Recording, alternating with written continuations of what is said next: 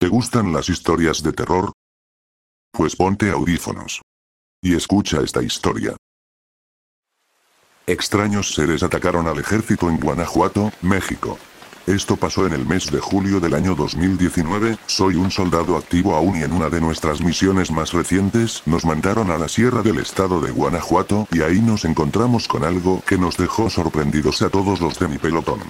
Nosotros somos 20 elementos. Nuestro trabajo en la sierra era buscar plantíos de marihuana y destrozarlos. En una de nuestras búsquedas salimos en la mañana como todos los días. En el día 1 todo iba bien hasta que nos alcanzó la noche. Tuvimos que pernoctar en una parte del cerro para descansar y ya estando ahí, al caer la madrugada empezamos a escuchar ruidos extraños. A lo lejos se percibían como unos lamentos. Eran unos lamentos demasiado desgarradores como si estuvieran matando o torturando a alguien. Se escuchaban muy a lo lejos y esos gritos venían acompañados de unas voces y alaridos que parecían no ser humanos insólitamente se escuchaban como animales u otro tipo de criaturas, jamás habíamos escuchado algo así, después de unos momentos los gritos cesaron y nosotros solo nos quedamos impactados, preguntándonos de dónde habrían provenido esos gritos. A la mañana siguiente levantamos nuestro campamento y seguimos nuestro camino, todos coincidimos en que todo lucía diferente, pues todo a nuestro alrededor estaba sumergido en un profundo silencio que nadie se explicaba, no se escuchaban aves ni ningún otro animal a la redonda, todo estaba en un completo y extraño silencio, y así permaneció todo el día hasta que nos alcanzó de nuevo la noche. Instalamos de nuevo el campamento para poder descansar. De nuevo en la madrugada volvimos a escuchar aquellos crudos y terribles lamentos, esta vez se escuchaban más cerca y con un eco que parecía hacerlos más terroríficos aún. Nos turnamos para cuidar el perímetro toda la noche, la cual pasó sin mayor novedad, nada nos atacó y aquellos gemidos de dolor desaparecieron en unos minutos. Llegó el amanecer del tercer día, reanudamos nuestro andar y por fin llegamos al plantío donde nos habían dado las coordenadas, trabajamos la mayor parte de la tarde y después de terminar con el trabajo partimos de regreso. Como parte de la estrategia para evitar ser emboscados por algún grupo delictivo regresamos por un camino diferente, y al final creo que no resultó ser lo mejor. Ya una vez emprendido el retorno, caminamos por algunas horas hasta que nos alcanzó la noche, encontramos una cueva y decidimos acampar dentro de ella, el peor error de nuestras vidas, pues no sabíamos con lo que nos íbamos a enfrentar. Ya una vez instalados ahí proseguimos con el protocolo de seguridad y establecimos horarios para dejar a varios elementos afuera como vigilantes, para que cuidaran mientras los demás descansábamos, las horas pasaron y llegó la madrugada cerca de las 3 am, volvimos a escuchar los mismos gritos de las noches anteriores, sin embargo, lo más aterrador es que esta vez los escuchamos al fondo de la cueva en la que nosotros nos encontrábamos. Todos nos quedamos en completo silencio para prestar más atención, después de unos segundos esos horribles gritos volvieron a retumbar nuestros oídos. Decidimos dividirnos en dos pequeños grupos, uno entraría para ver qué estaba pasando y el otro se quedaría afuera por si necesitábamos apoyo, yo me integré al grupo que se dispuso a entrar. Nos fuimos adentrando poco a poco sin saber con lo que nos íbamos a topar, atentos y armados con sigilo nos fuimos adentrando, y no, no me van a creer que fue lo que vimos, llegamos a un lugar donde unos seres de aspecto reptil estaban sacrificando a una mujer. Esos seres medían como dos metros de altura, su piel era escamosa y de un color verde apagado y tenían la cara de un lagarto, poseían garras y se movían con gran fluidez. Nosotros al ver esto nos quedamos petrificados, no podíamos creer lo que estábamos observando, pues muy posiblemente esos seres eran de otro planeta. Uno de ellos se dio cuenta de nuestra presencia y con un raro sonido alertó a los demás, nosotros aterrados comenzamos a correr y ellos vinieron tras nosotros. Descargamos nuestros rifles contra ellos, pero nuestras municiones parecían no afectarles en nada, parecía que rebotaran en su piel escamosa como si trajeran un tipo de armadura. Mientras salimos corriendo del lugar esos engendros, alcanzaron a tres de mis compañeros, dos de ellos perdieron un brazo, y al tercero le abrieron el abdomen dejando expuestos sus intestinos. Al llegar a la salida de la cueva, pedimos apoyo aéreo por radio para una pronta evacuación y explicamos lo sucedido. Formamos una barrera de defensa para que esos seres no se nos acercaran, pero al parecer no podían o no querían salir de esa cueva. No pasaron más de 10 minutos cuando arribó un helicóptero negro a nuestra posición, al instante supimos que no era uno de los nuestros, porque nosotros no manejamos ese tipo de helicópteros en nuestro ejército. De él bajaron cuatro hombres fuertemente armados, y con trajes tipo metálicos también de color negro, y con caretas polarizadas que cubrían todo su rostro, se nos acercaron y nos dijeron que nos retiráramos, que ellos serían quienes controlaran la situación, sus voces no parecían ser humanas. Entraron a la cueva y fuimos testigos de una masacre, vimos cómo sacaron del lugar a dos de esos seres ya muertos enteramente acribillados. Dos de esos agentes se nos volvieron a acercar, visto que ellos trabajaban directamente para el gobierno y sabían perfectamente quiénes éramos y si divulgábamos esa información ellos vendrían tras nosotros. Ellos se fueron con esos seres en su helicóptero y desde ese día sabemos muy bien que hay organizaciones que nos tienen vigilados. Después de ese acontecimiento hemos sido asignados a diversas operaciones especiales, donde tenemos que escoltar a personal del gobierno estadounidense que trabaja en secreto de la luz pública aquí en México. Espero que contarles esto a ustedes no tenga peligro en mi vida, pero yo quiero que todos ustedes sepan qué es lo que realmente pasa en este mundo, quiero que sepan que hay rincones en este planeta en el que suceden cosas totalmente fuera de nuestra imaginación. Créditos a quien corresponda. Morir en vida. Después de la muerte de mi madre, mi padre y mi hermano todo cambió. La muerte de los tres seres más importantes en mi vida me llevó a sentir constante pena y sentía morir con ellos. Esto último me llevó a negarme y sentir que me desvanecía con el tiempo. Me sentía sucio, como si algo me carcomiera desde dentro de mi ser. Empezaba a oler extraño y, por más que me bañase y perfumase no podía quitarme el mal olor que tenía, incluso los que me rodeaban decían que la cantidad de perfume que me echaba era muy escandalosa. Pero yo no les creía. Lo peor de todo vino después. La sensación de ser carcomido y el hecho de sentir ese olor putrefacto en mí aumentaba y con ello aumentaba mi ansiedad y angustia. No podía frenar. Empecé a tener pesadillas, sentía que me odiaban y que por medio de la comida me pondrían veneno, algo que me hizo disminuir mi deseo por ir a los restaurantes a comer. Empecé a preparar mi propia comida para evitar ser envenenado, pero con el tiempo también empecé a sospechar de la misma comida que cocinaba. Empecé a ver gusanos en mi comida y mi piel y también tuve que ser dado de baja en mi trabajo porque les gritaba a ciertos compañeros porque veía que sus rostros estaban como borrosos y juraba que ellos ya estaban muertos como yo. Con el tiempo sentí que mi estómago no funcionaba, que mi hígado estaba podrido, que mi cráneo estaba hueco, pues sentía que mi cerebro fue comido por los gusanos y que ya no tenía sangre en el cuerpo. Los sonidos que escuchaba adquirieron forma y eran las voces demandantes que andaban en mi casa y que me pedían que dejara el mundo. Me encontraron medio muerto en mi habitación y me llevaron al hospital. Dentro de ese recinto fui internado en el área psiquiátrica y, según dicen, tengo síndrome de Cotard.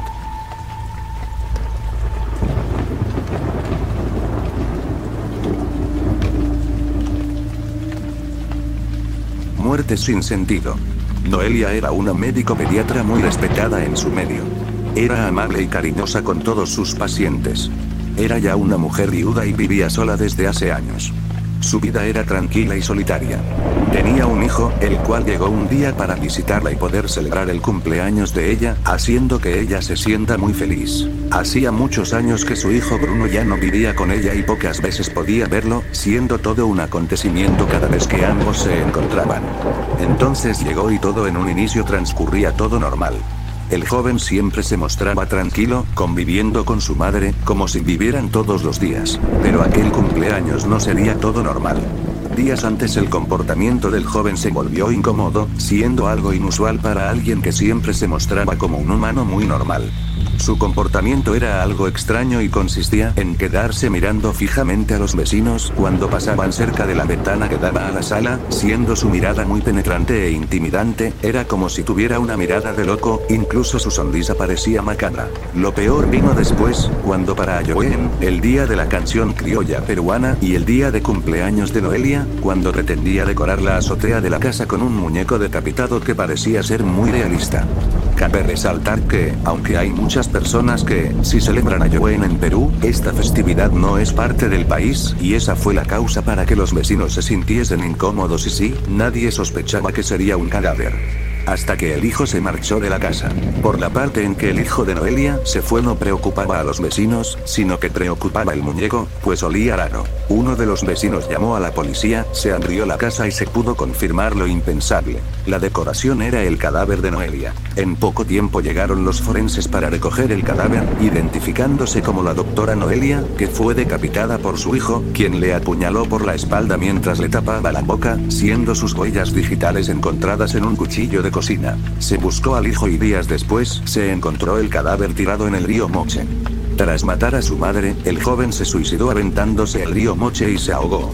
Todo lo hizo después de asesinar a su madre un día antes del cumpleaños de su madre. No se supo cuál fue el motivo, pero entre algunos de los vecinos creen que posiblemente aquel joven tuviese alguna enfermedad psiquiátrica y de seguro alguna fijación con el asesinato y suicidio tuvo, por eso hizo lo que hizo. Y así es como alguien muere en manos de quien menos se espera.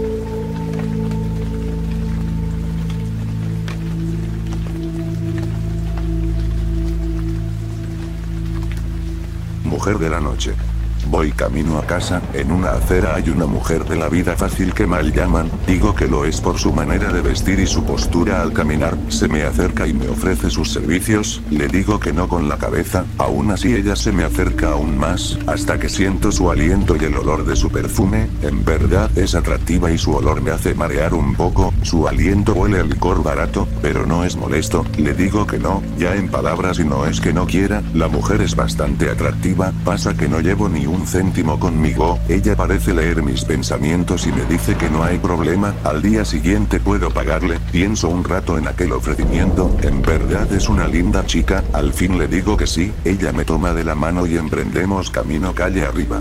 No habla nada, solo se contonea con sensualidad, haciéndome desear llegar pronto al lugar donde tiene la habitación destinada para estos menesteres. A medida que subimos veo que la luna y las estrellas se han ocultado, es una noche cerrada y oscura, pienso para mí, mucho mejor, amanecer bien acompañado, a medida que vamos caminando, me voy preocupando, ya que el camino que ella lleva es a uno de los barrios más peligrosos de la ciudad, como antes ella parece leerme el pensamiento y me dice que no me preocupe que a ella la conocen y no pasa nada, se podría decir que caminamos alrededor de una hora, estaba deseoso de estar con ella, en el transcurso del camino mis ganas de desnudarla aumentaban, falta poco me dijo, cuando escuché esa frase sentí su mano fría, tan fría que la solté con asombro y tal vez con miedo, es aquí, señaló una vieja casa que quedaba en el último rincón de aquel barrio, ¿qué más da? Pensé, ya hice todo el camino vamos a lo que da un reflejo entre las nubes negras, lo que veo aún hoy día me causa terror, es ella, pero es una calavera, el lugar se llena a olor de muerto, ella intenta tomar de nuevo mi mano y veo sus huesos, llamo osos por el tiempo, ella me sonríe o al menos así lo creo, porque todos sus dientes se ven en su calavera pelada, doy un grito despavorido y corro calle abajo, como un alma que persigue el diablo, no fui capaz de mirar atrás, solo correr y correr. Llegué a casa pálido y muerto del susto, nunca antes había vivido algo así, esa noche dormí muy poco, cuando me quedaba dormido, sentía su mano tomando la mía, era huesuda y fría, en la mañana volví al lugar, donde fui con aquella mujer o lo que fuera, debía haber a plena luz del día donde me fui a meter, llegué a la casa, pero esta estaba en ruinas, era la misma que vi en la noche pero allí no quedaba nada, sin saber qué hacer regresaba a casa, cuando una anciana que me vio mirando a esa casa, me preguntó si me interesaba, más que la casa, el lote, porque de la construcción poco quedaba, no sé por qué le respondí afirmativamente, resultó que era la dueña y en un acto que me pareció muy sincero, me dijo que hacía unos 10 años, ella había alquilado esa casa, para menesteres no muy santos, me dijo bajando la cara, para la prostitución recató, una joven muy bella subía todas las noches con uno y, pero una mañana amaneció asesinada, tal vez por uno de sus amantes de turno, la policía hizo una investigación, pero no llegaron a nada, yo alquilé la casa varias veces, pero siempre decían que allí habitaba un fantasma, el alma de aquella mujer, duraban pocas semanas, con el tiempo ya ni preguntaban por ella, así que la puso en venta pero y eso, ya solo quedan las ruinas, le agradecí la información y la sinceridad al contarme aquello, le dije que volvería que me interesaba, mentí, nunca más volví por allí, pero nunca olvido esa casa en ruinas y la experiencia que viví esa noche.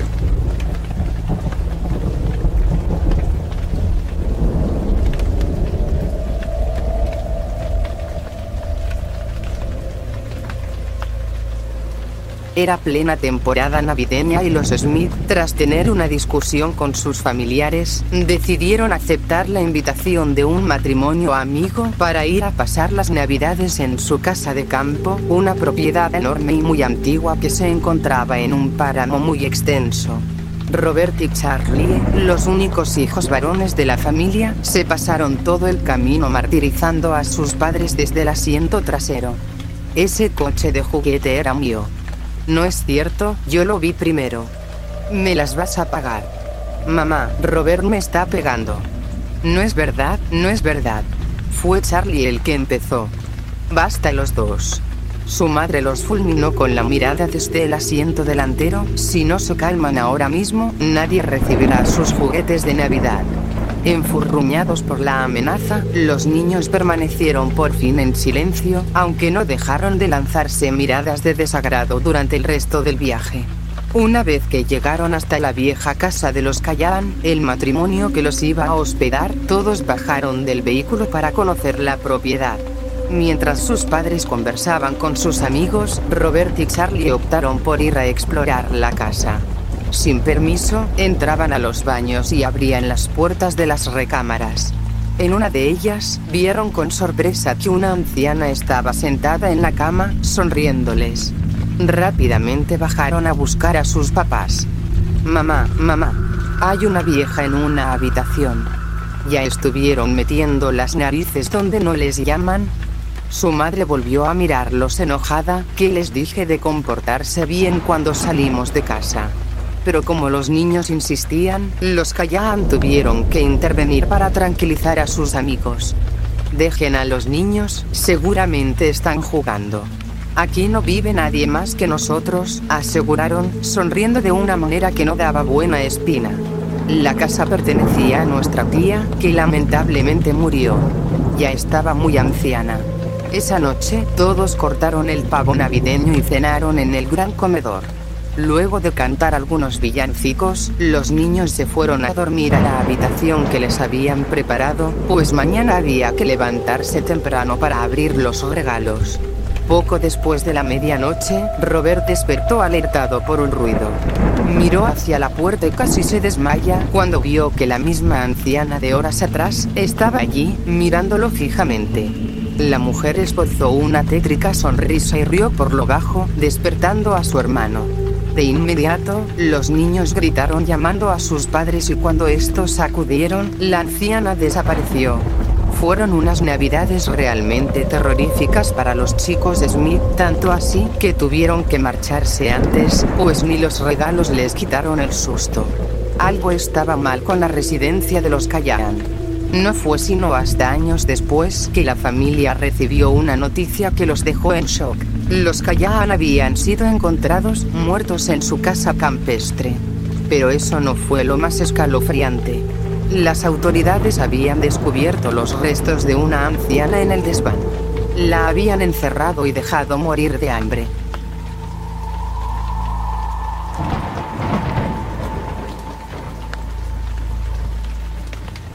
Si te gustaron las historias dale me gusta, que tenga suerte, y te deseo que no duermas esta noche.